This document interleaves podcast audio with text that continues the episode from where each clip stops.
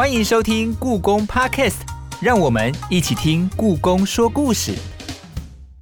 我是 AD，我是乌马斯。今天收听的故宫文物保存可能会离你很远，但是又离你很近。对啊，今天的主题是守护故宫文物的科学保存。那这题主题呢，可能大家会觉得，就像刚刚 AD 讲的，好像好像很远的感觉，但它其实呢，跟我们的很多居家防护的概念很相似。嗯。对，所以你在使用它的时候呢，比如说像是 AD，他可能很爱收藏玩具，他也许就用得到这些知识。你都没有收藏任何东西吗？我觉得每次好像都在举例我在收藏东西。我就是因为没有，所以才举你啊。真的书啦，我会买书啦。哦，我的书都受藏的很严重。然后你的衣服，因为你有很多白色的衣服，你有在保存白色的衣服吗？就是用漂白水啊。哦，没有任何其他的保护方式，比如说有一个专门放白衣服的地方。没有，没有，没有。那你很需要听这一集，进入今天的故宫文物探探险队。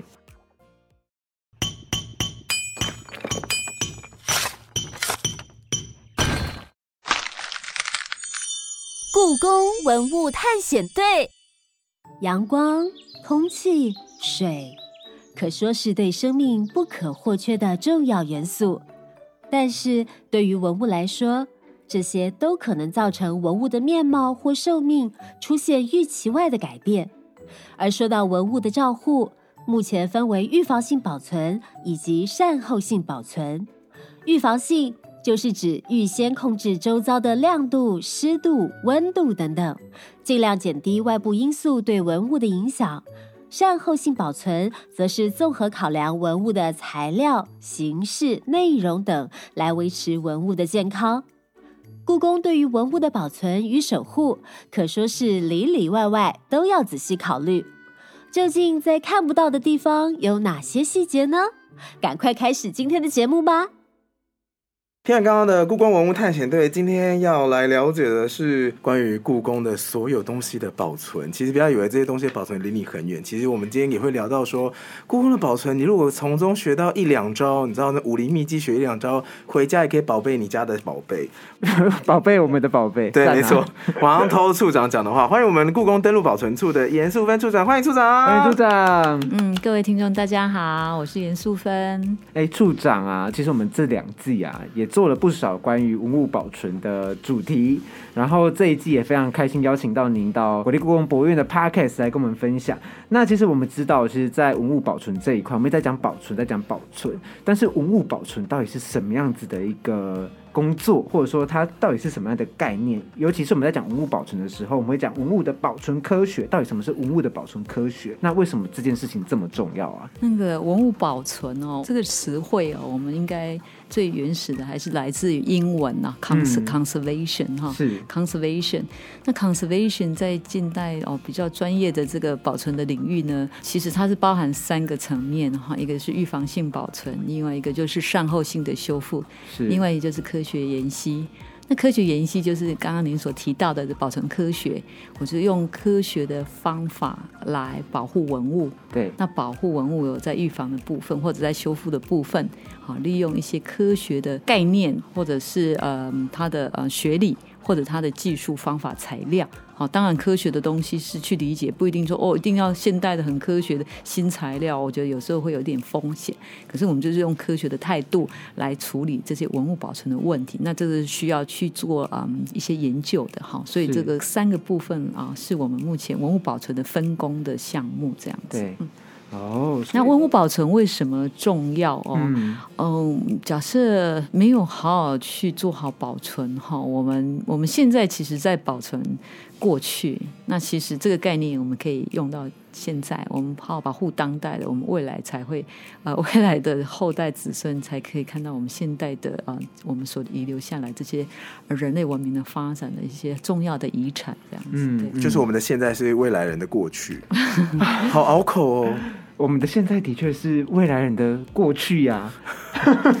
老师，我们在讲保存这一块的时候啊，我们大概知道保存这个概念。我们把东西收起来就是保存。嗯嗯。对。然后，其实我们知道说，其实文物它有所谓的预防性的保存科学，所以预防的保存，它到底是什么样子的概念呢、而且就是它到底是什么时候大家会开始去注重所谓的预防性的保存这件事情？又或者是说，我们在讲预防性保存的时候，除了预防性保存之外，是不是还有其他的保存方式或者是观念这样子？预防性保存，我们顾名思义啊，就是预防。预防它文物在收藏的当中会发生任何意外一个风险造成的损伤。好，那这种预防性大家知道吗？那个人的身体的养生就是要预防胜于治疗，哦。所以这个在古代它也是物资比较缺乏，所以要珍惜啊、呃这些物资哈、所以其实这些材料要好好保存，坏的可能就没有，所以也是有那种保存呃物资的一个概念哈、所以尤其像食品是呃也来的很珍贵哦。古代这些连古代这种它的服饰这些丝织品，也不是每个人都很容易呃拿得到的。那这个衣服可能诶用完了还要再利用或什么哈，这是保存。那这个东西要好好保护好，因为来者不易这样子哈。那所以我们这样呃预防的概念其实一直都有。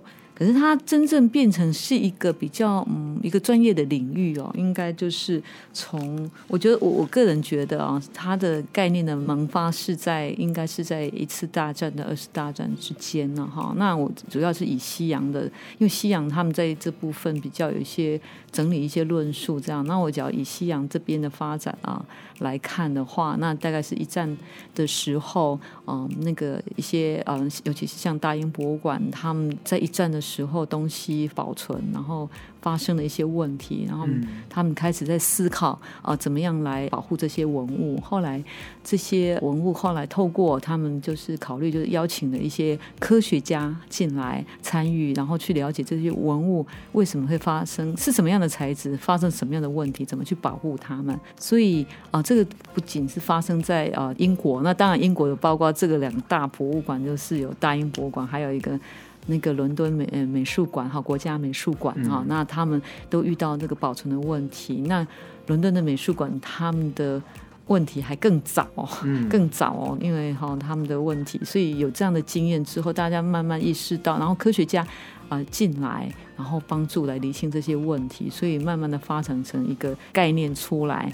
那我们预防性保存，有人是说就是要回归到我们文物保存的我们的圣经 The Museum Environment，就是嗯、呃英国的国家美术馆啊、也他们的呃也曾经有一任的嗯主任叫做 Gary Thompson，、哦、他所提出来的这一本书，那他他是用很浅显的的方式来告诉博物馆的从业人员怎么样保护文物。他当年呢，他写这本书其实是因为他有去协助一些啊、呃其他的博物馆去上课，然后。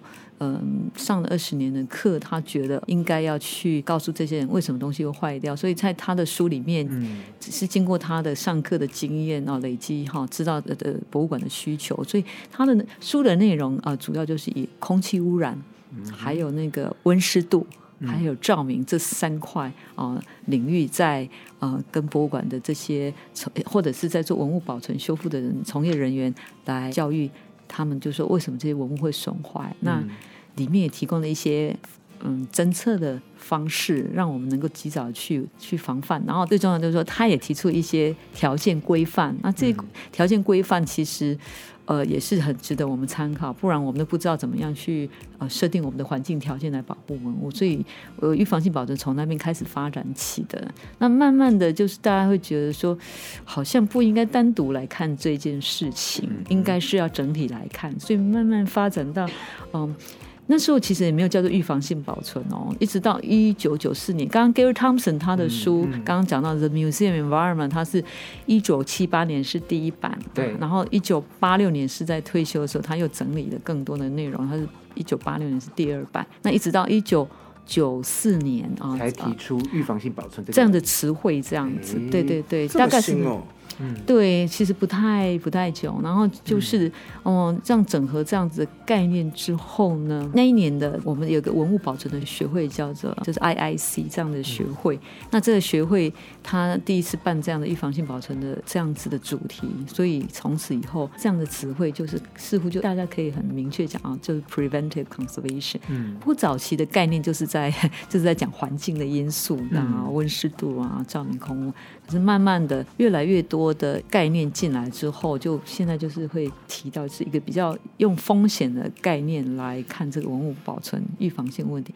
因为你要预防嘛，你就要要知道防范。风险是什么。对，然后你要面临的问题是非常的多，有人为的因素，有自然的因素，所以我觉得他们就是把它整合的呃蛮完整的。那它这里面哈包括着项目哦含刮了，比如说现在是提的都是十大劣化的呃风险因素这样子哈，有物理性的力量，好，然后还有偷窃。破坏，人找不到文物哦，也算是一项哦。那还有火，好火灾的火，嗯。还有水，啊水可能是指啊水灾这样子啊。嗯。然后另外就是有害生物，所以包括虫虫啊、霉菌啊、嗯。啊这些，甚至在户外的这些嗯古迹啊，它这个遇到这些可能嗯这些嗯虫害啊啊，或者是那个鸟啊、鸽子啊它们的粪便，或者是蝙蝠啊它们粪便会污染这些文化遗产啊，都算在里面啊。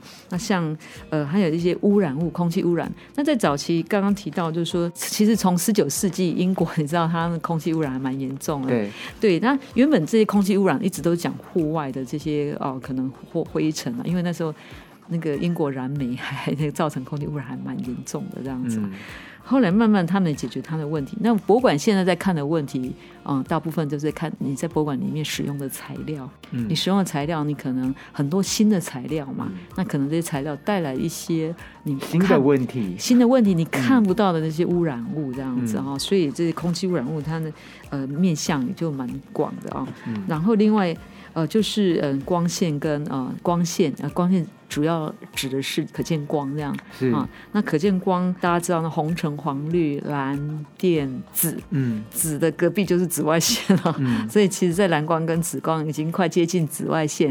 嗯。哦，它其实也是蛮有能量的哈、所以我们说蓝光为什么会对可能对眼睛有影响，因为它的能量已经蛮比较强一点哈、嗯。蛮接近那个紫外线。那刚刚老师有提到说有空气、水跟温湿度，嗯。然后还有一个是光线的部分。我觉得要从这边的话，我可以先从这边切入嘛，就是大家嗯对于博物馆的光线应该都会觉得说怎么这么暗？嗯那其实这个是也在这个博物馆保存的圣经当中也有提到，嗯光线也是其中一个需要注意的地方。那他有提到要怎么处理吗？他有做一些建议哈，嗯他建议就是说，对于呃光线比较敏感的这些材质啊嗯，照度要在五十个 lux，五十五十 lux 可能 lux 是什么概念呢？lux 是一个光的一个照度的一个哦单位，这样子是。对，那勒克斯通常我们就翻译成勒克斯哦。勒克斯，它其实是蛮低的哦，那当然对老年人他会有点吃力，或者对一些比较低散光比较强，像我，对，我就觉得好暗好可。是也是辛苦各位，就是说，其实啊，为了保护文物啊，因为光线对文物的损害是不可逆的。它是什么样的损害啊？它是你知道，光其实它是有能量的，是它能量它会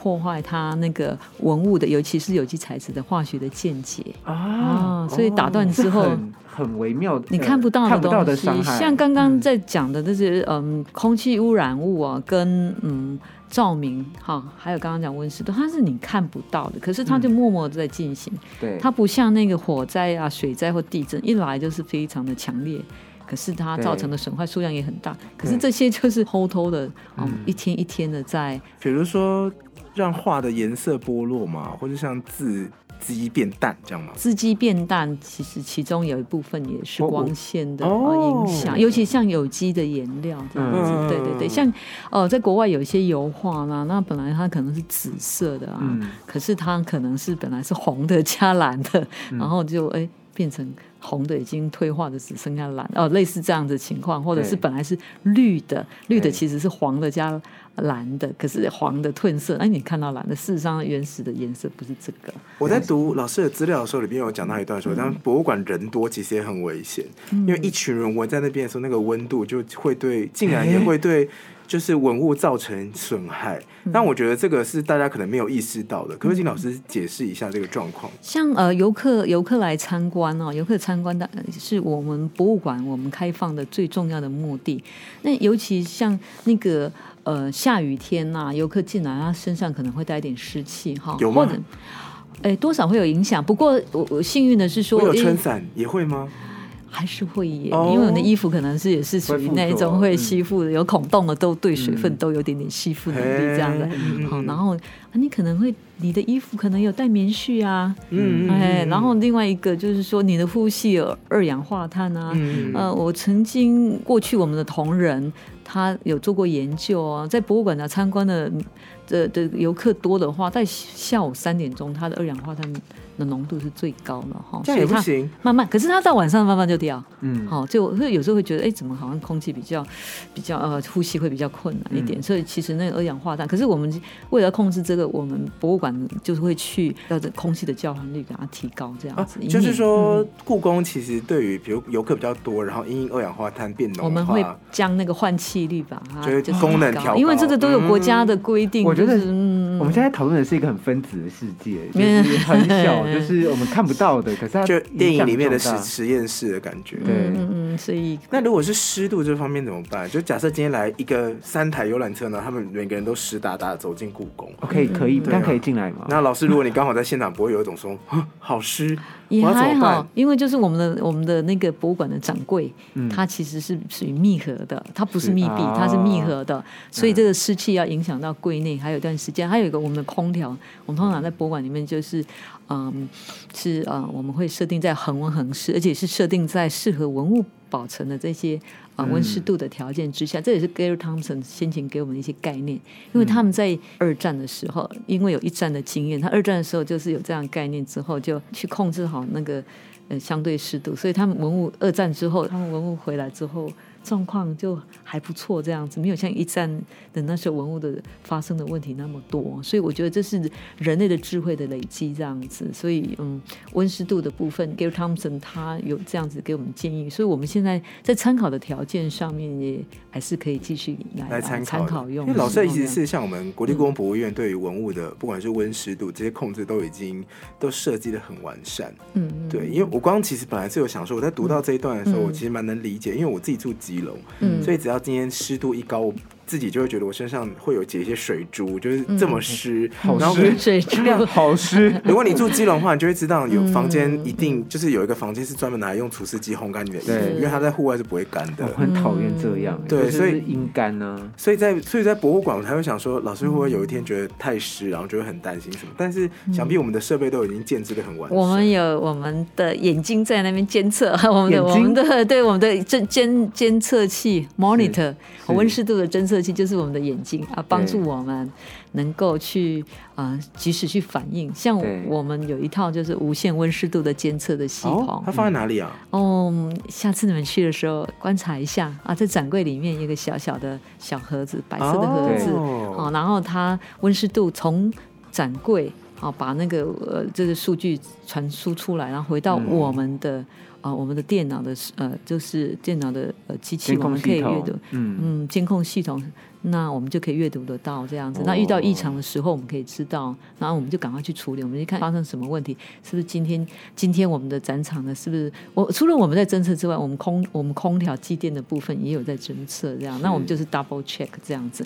那因为我们的文物是放在展柜里面的，对，哦，通常我们会叫嗯、叫这个展柜里面叫做 microclimate，叫做微气候。微哦，我我们也会讲微环境它里。面就是一个自己的气候状态。对对对，有有有时候会讲啦，那个是一个相对的概念。嗯有人讲呃，博物馆的户外叫呃就是大环境，博物馆叫做微环境。啊，你也可以讲博物馆展柜是大环境，展柜是微环境这样。哦然后，那我们常常说哦，我们要微环境控制啊。事实上，我们就在展柜里面，我们有放这个侦测呃的机器，然后我们有变化，我们就要去找原因啊。然后找原因之后，我们就去。去改善这样子，所以我们这个是一直在持续进行的。那，我我们做这个工作，其实博物故宫的这个环境的侦测，其实是从民国六几年就开始了，嗯，一直到现在这样。那个时候就有无限的温湿度吗那时候没有，你看那是慢慢进步的。对 一台一台大大的机器嗯这样子，然后你知道那种打点的那一种大机器，然后啊一直打点对什么？就是那个温湿度，哎，一个一个定点时间就给它打一个点，这样，嗯然后一个嗯温度，一个相对湿度。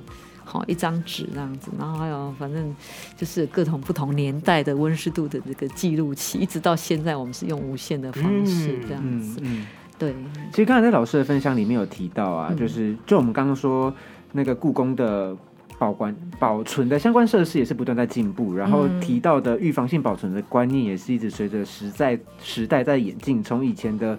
你可能只注意空屋、温湿度啊等等的这些条件，到后来会去注意到一些人为的因素，像老师刚刚连说，呃，游游客的身上的水汽跟什么可能都需要被注意，或人数等等都需要被注意，甚至比较明显的暴力性的水火啊这种的很明显的，以及要比较比较不清呃比较隐藏性的伤害，像是虫害或者是温湿度等等光度这种，就是我们可能一般人都很难想象到的东西的一些控制。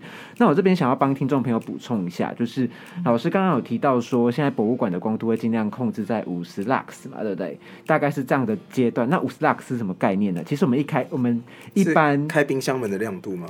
我们一般在办公室的亮度，嗯，大概是七百五十到一千五是合理的。这么亮？对，然后呃。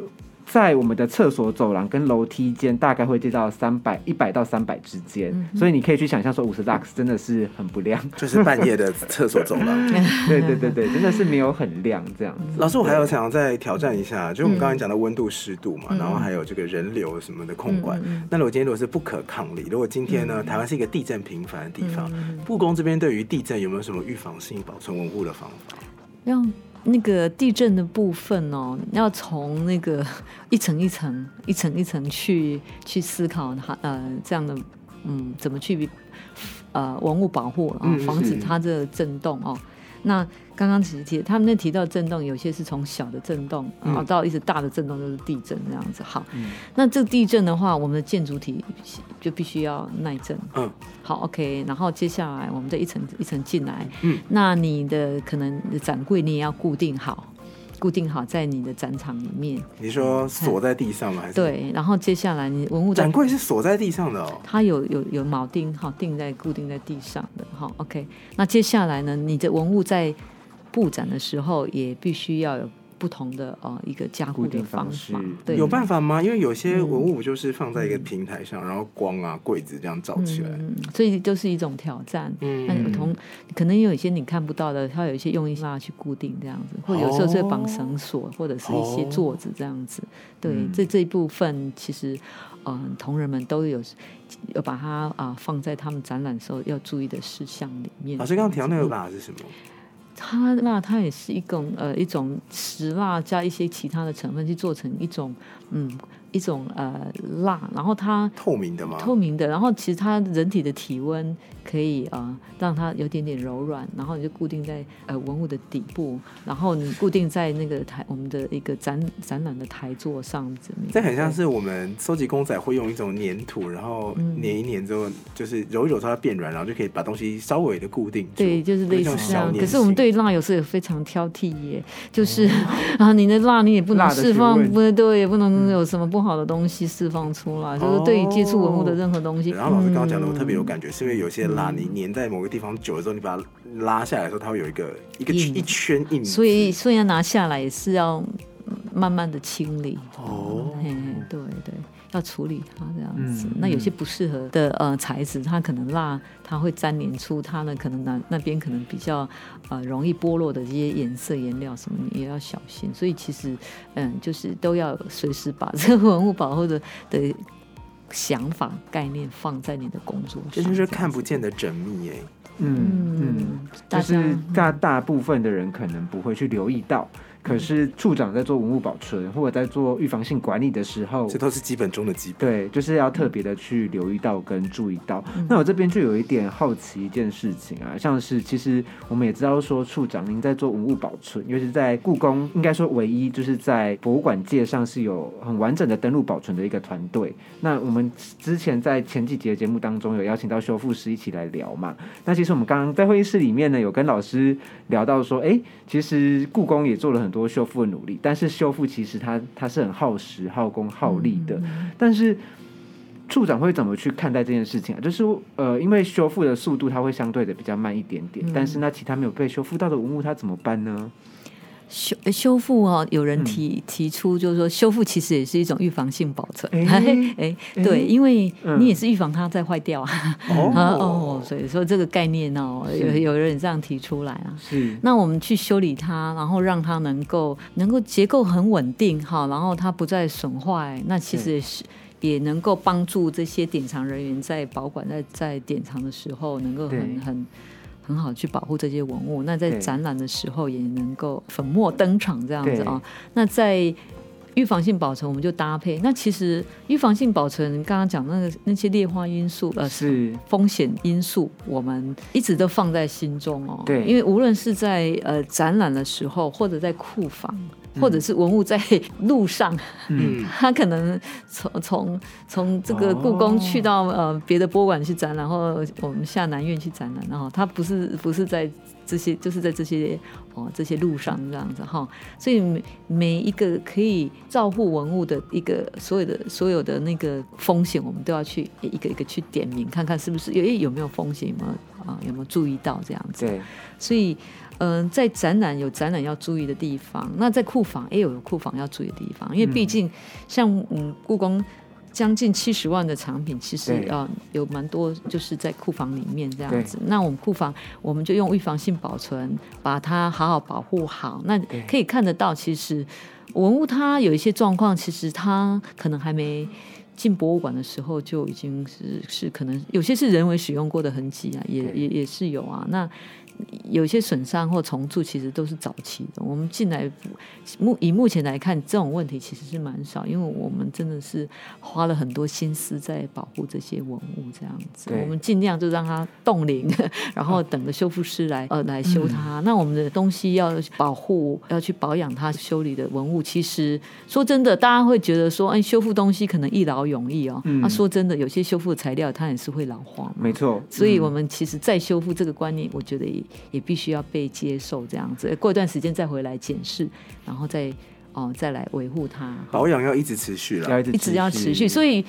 可能有有人会问说，那哪天修好？我觉得可能要一直持续。对哦，那可能除了修之外，现在也是尽量能够不修就维持它的原样，因为每次去修理它，其实可能会有一些小小的改变，也、嗯也许肉眼看不到。那所以我们尽量就保持它最多的呃目前的就是现况原貌这样材料貌，这些材料将来可能都可以像呃我们呃未来有些科学家可能要研究说，哎，这个古代的材料是什么呢？是使用什么样的材料？那我们就要加很多后面的东西的话，我们会让我们很 confuse，说是，哎，这个年代怎么出现这个？哎，这个材料是是对吗？这样的对会会误会这样子，所以尽量就是留最多呃古代的原始的材料，越多越好。这样子，其实老师越讲，我就是心里面越有心得。就是我觉得文物这个东西，它就是文物，它之所以有价值，是因为它正在不断老去，所以它才有价值。因为它就是经过时间的淬炼嘛，那变成从从以前很古代到现代，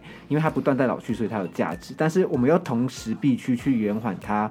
老化的速度，就像老师刚刚您提到的冻龄这件事情，就是我们把它的时间冻结在某一个时间点里面，让它可以不要再继续老去，等待，比如说需要被修复的文物再被修复，然后再去面对世人。这样，我觉得这整件事情是蛮浪漫而且蛮有意思的一件事。然后。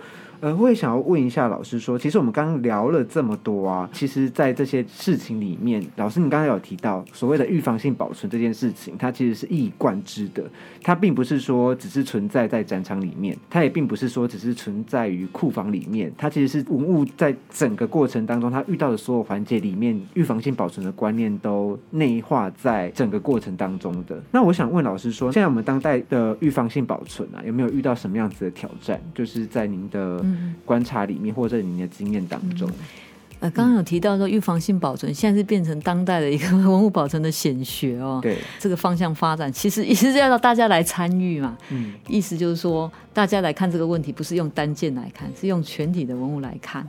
好，那人家看的东西其实不只是在博物馆的文物哦，这个还包括那些考古遗址哦，还有包括整个的古迹建筑哦。所以目前所谓的这样子的一个比较宏观的这预防性保存，其实它是整个放出这个嗯、呃文化资产都是呃都是广为应用的这样子。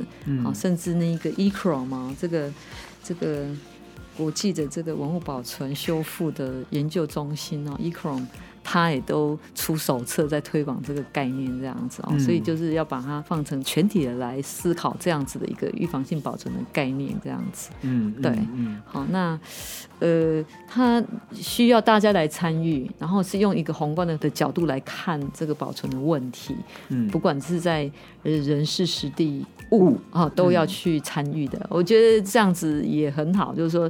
因为预防嘛，那每个人碰到的可能你的工作可能都会影响到文物，那让大更多人来参与，更多人来注意这个问题，我觉得也蛮好的。这样感觉是大家都需要很斜杠的知道全面性，大部分都要先注意什么事情。嗯，就是大概知道了，就说哎、诶我的工作你也了解，那你的工作嗯我也了解，那大家都是还是到最后还是要分工。可是我觉得那个全体整体的概念，我觉得是是蛮需要的，就是要全体的概念，这样沟通会更流畅，这样分工会更顺然后就是说我在工作的时候，我可能要思考到，哎，你你可能你这边是怎么样，大家来沟通协调这样子，对，哦，嗯，嗯，对，所以等下就是要有一个整合性的观念，然后去嗯看待这些事情。嗯。那我们最后再帮听众朋友来做个最后的小小总结好了。嗯就是其实我们刚刚其实，在跟老师聊天的过程当中啊，其实我们还没有聊到一件事情，就是预防性保存它有五个原则。嗯那这五个原则可以请呃老师当做最后的结语，然后嗯对听众朋友们大概用这五个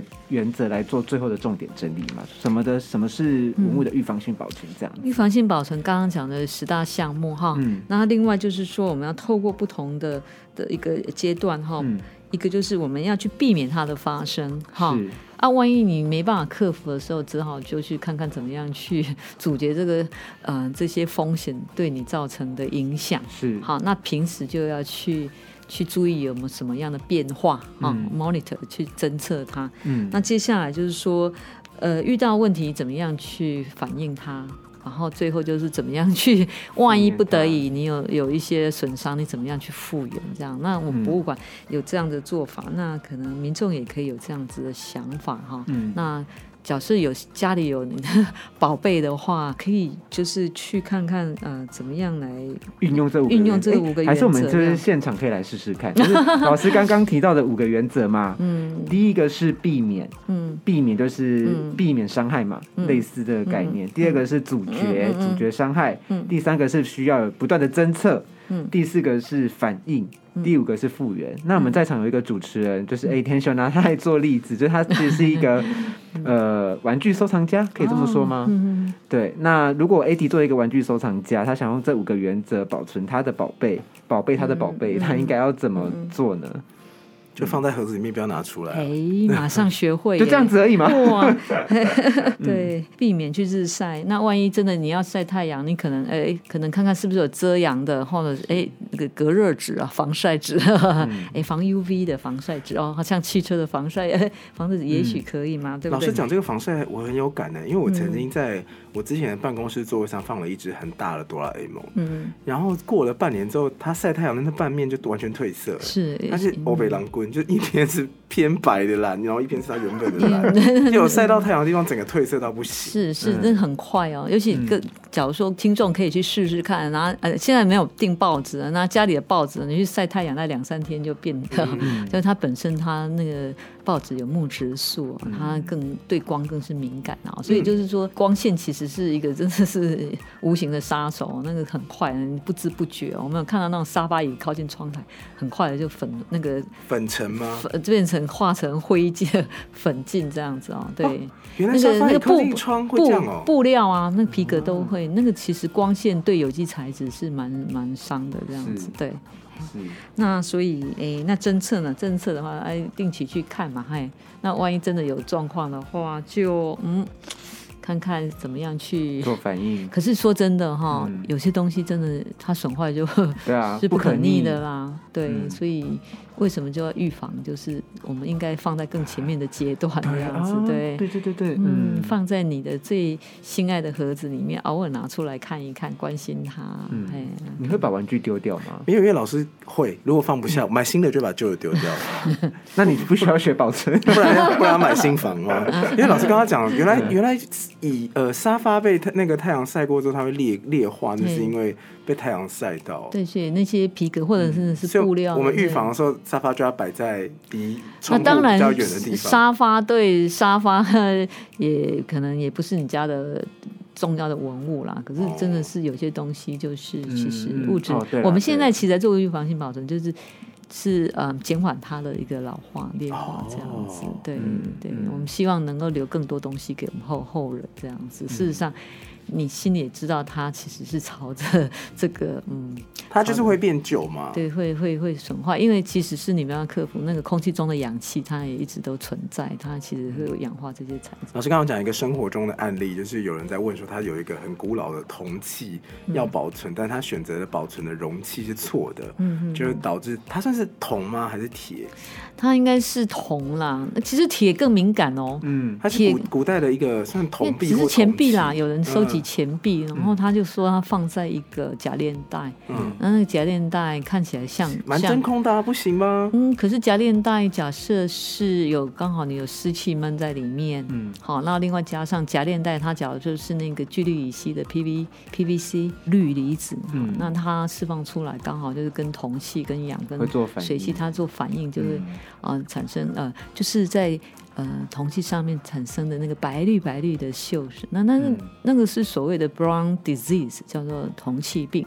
啊，嗯那个所谓的就是铜器的癌症那样子，什么？是这么严重铜器也有癌症的，那听起来是不可逆的吗？就是不可逆。所以它不能把它除锈，把它我不能磨亮它吗？你像银器磨一磨就回来了。嗯哎、对，因为银器它产生的锈是往外长的，对然后氧化层，它是内可是锈是往内的。像那个铁器，它的生锈也是一直啊，它整个结构就是越来越松，就骨质疏松的就骨质疏松就看不到东西的。嗯可是铜器它有时候它的氧化可能是一层哦不同的氧化层，那假如说是有有水。有氯离子跟氧气，它就会产生呃铜气病这样子。那我如果是如果我也是一个硬币收藏家，我要怎么嗯。样保存我的硬币啊？放在比较干燥的一个啊、可能一个收纳线，然后其实我们都放那种干燥剂嘛，嗯。好干燥剂。那当然，假如说我们能够放在那个啊、有一些相对湿度可以控制的一个环环境里境面嗯。哈、去，不然就放干燥剂这样子，嗯。对对对，去除湿，让它保持干燥这样子，嗯。对对对。所以保存真的很不容易、不容易啊，对对对。要注意的细节有好多，蛮多的，很不容易啊，对。好难哦！很难啊。当一个收藏家好像要花很多心思在保存上面，你还要懂化学，嗯所以你看，我是不是旧了就丢掉是最快的？啊，丢了就可惜，你没有资格做一个 玩具收藏家。我收藏期限六个月了，好不好？啊，好啦，赞赞赞，可可以割爱啦。可以哦，对，可以给，还可以可以送给我们了。好，那我们欢迎听众，只要要留言，好不好？才有机会。欢迎大家到 Apple Park 下面留言互动。好啦，那今天节目到这边呢，差不多进行尾声。在进尾声之前，我们还有一个小单元送大家，接下来请听。故宫的声音，听故宫的声音。今天的声音关键字是“嘘”，仔细听。没错，连你看不见的空气都是故宫守护的重点，不止空气湿度、温度和空气的干净程度，故宫的文物保存方方面面可是都考虑到了呢。刚刚听故宫的声音讲的，其实就是故宫在你看不到的地方很努力的帮大家保存以及守护这些文物。不过在节目的最后呢，还想要请处长帮我们分享一下，有没有一些可能是国外的，或者你觉得特别有趣的案例，让听众知道。嗯，假如大家啊，下次有机会去 Washington D.C. 哈，华盛顿特区一个国呃国家档案馆哦，那那边呢，他们为了保护文物啊，将他们美国的独立宣言呢放在一个非常呃密合的一个展柜里面哦，那里面呢，它的是有使用防弹玻璃啊，另外就是说它在柜子里面充了一个气体叫做氩气哦，氩气就是我们那个学的化学的氦氖氩氪山东那个氩啦所以 argon 惰性气体啊。惰性气体哦，那这个部分就是希望，嗯、把那个氧气给它就是置换，然后让本来我们空气中的氧气不百分之二十吗？嗯那把空呃氧气把它置换，然后让氧气不会啊造成嗯独立宣言的快速的老化，哦、这也是一种保护方法。那有时候我们可能也不会用氩气，可能有时候会用氮气这样子。嗯，那我再额外问一题，我刚突然想到，那如果把它全部抽成真空保存呢？真空就怕它的压力，它变成、哦对对压力会改变有就是它可能会受到那个、你把气体，它可能会收缩，会有压力。哦，嗯，对，因为万一它是一本书或什么，它那个抽掉，它可能是皱掉。因为你真空，一定要东西先在里面，你才把它对对对对抽真空，你不可能真空然后再把东西放进去。对啊，我突然想到，就是一些真空保存包那些也许食物都很皱。也许瓷器那些或者那些可能无机的可可以，有机的可能会可能会。哦，对了，你把它的那个可能它的孔隙里面的空气抽掉，那也许它它的整个结构会会稍微收缩。太脆弱的文物可能不太适合这，样适合这样哦子。对，，好，今天非常感谢处长带来这么多丰富的知识。很深的知识。还有一些居家保存的小秘方，对小刚好秘包一开始有提到说，这些武功秘籍大家透个一招两招就可以了，嗯就是这些观念要记得。那最后呢，如果你喜欢今天的节目，也不要忘了到 Apple Podcast 下面帮我们评分、订阅、留言。也欢迎到国立公博院的粉丝专业留言给我们，又或者是说也可以直接在呃各个平台上面都可以收听到我们的节目哦。好，可以收听，然后订阅、留言、分享给你所有喜欢的朋友们。没错。最后再一次感谢我们的严淑芬处长，谢谢处长，谢谢各位跟，大家说拜拜，拜拜，拜拜拜。